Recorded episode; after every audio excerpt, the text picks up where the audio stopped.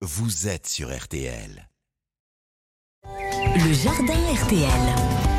Le rendez-vous à ne pas manquer, évidemment, c'est avec Pierre le cultivateur, notre professionnel qui est avec nous, le, notre Normand préféré. Il a plein de choses à partager pour vous, les, les amateurs. Bonjour Pierre. Bonjour Stéphane. On se pose pas mal de questions en ce moment hein, quand on débute un potager. Quand réaliser ses semis? Quelle surface consacrer à son potager?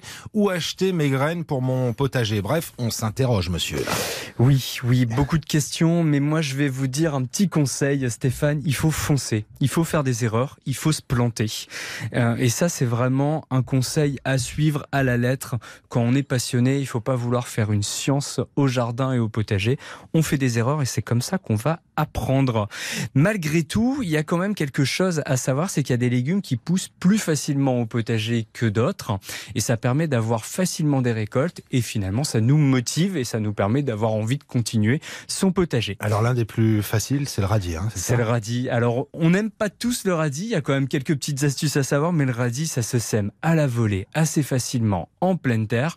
Mon conseil quand même, c'est qu'il faut une terre bien meuble, une terre aérée. Donc n'hésitez pas à ajouter un peu de sable avant de faire vos semis pour éviter que les graines restent au fond et pourrissent au contact de la terre, que la terre soit trop compacte avec une trop grosse rétention d'eau.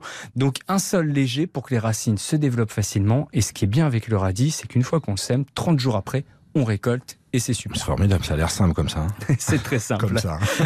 Les deuxièmes légumes vraiment simples, c'est ce qui est haricots verts, petits pois, mange tout. Et pourquoi? Parce que les graines sont assez grosses, donc finalement on peut les prendre facilement en main, contrairement aux graines de radis et aux graines de laitue.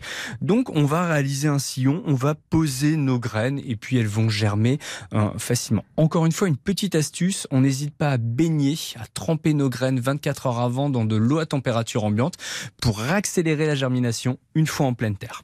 On a ensuite la fameuse courgette, les courges. Les graines sont aussi assez grosses et on peut réaliser ces semis au chaud dans des godets individuels.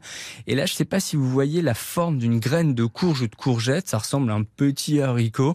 Il faut les mettre sur la tranche à l'horizontale et non à la verticale. Mmh. Sinon, il y a plus facilement de risque de pourrissement. Les graines ne vont pas lever. On a la pomme de terre, on prend ses tubercules. Si on espace bien, on les plante à 15 cm, 20 cm de profondeur et on fait plus rien. Si on habite au nord de la Loire, en Normandie, au nord de la France, il n'y a même pas besoin d'arroser, il y a suffisamment d'eau et les pommes de terre vont pousser. Il y a juste à attendre. Et pour les amoureux de la tomate alors? Alors les amoureux de la tomate, les semis, il faut quand même être un peu plus expert. Mais si on achète nos plants, un conseil, n'hésitez pas à bien les enfoncer en pleine terre d'au moins 30% de la tige. Ça va permettre d'avoir un système racinaire plus important. Et encore une fois, une astuce, on les éloigne des pommes de terre puisqu'elles ont une maladie commune, c'est le mildiou. Voilà, vous savez tout, vous avez des choses à faire les amis, hein, pour les légumes les plus simples pour débuter en cette fin janvier, début février. N'hésitez pas, les conseils de Pierre le cultivateur, c'est tout simple. Vous avez ces vidéos sur les réseaux sociaux, TikTok, Instagram, et sur les ondes, c'est sur RTL que ça se passe, rtl.fr.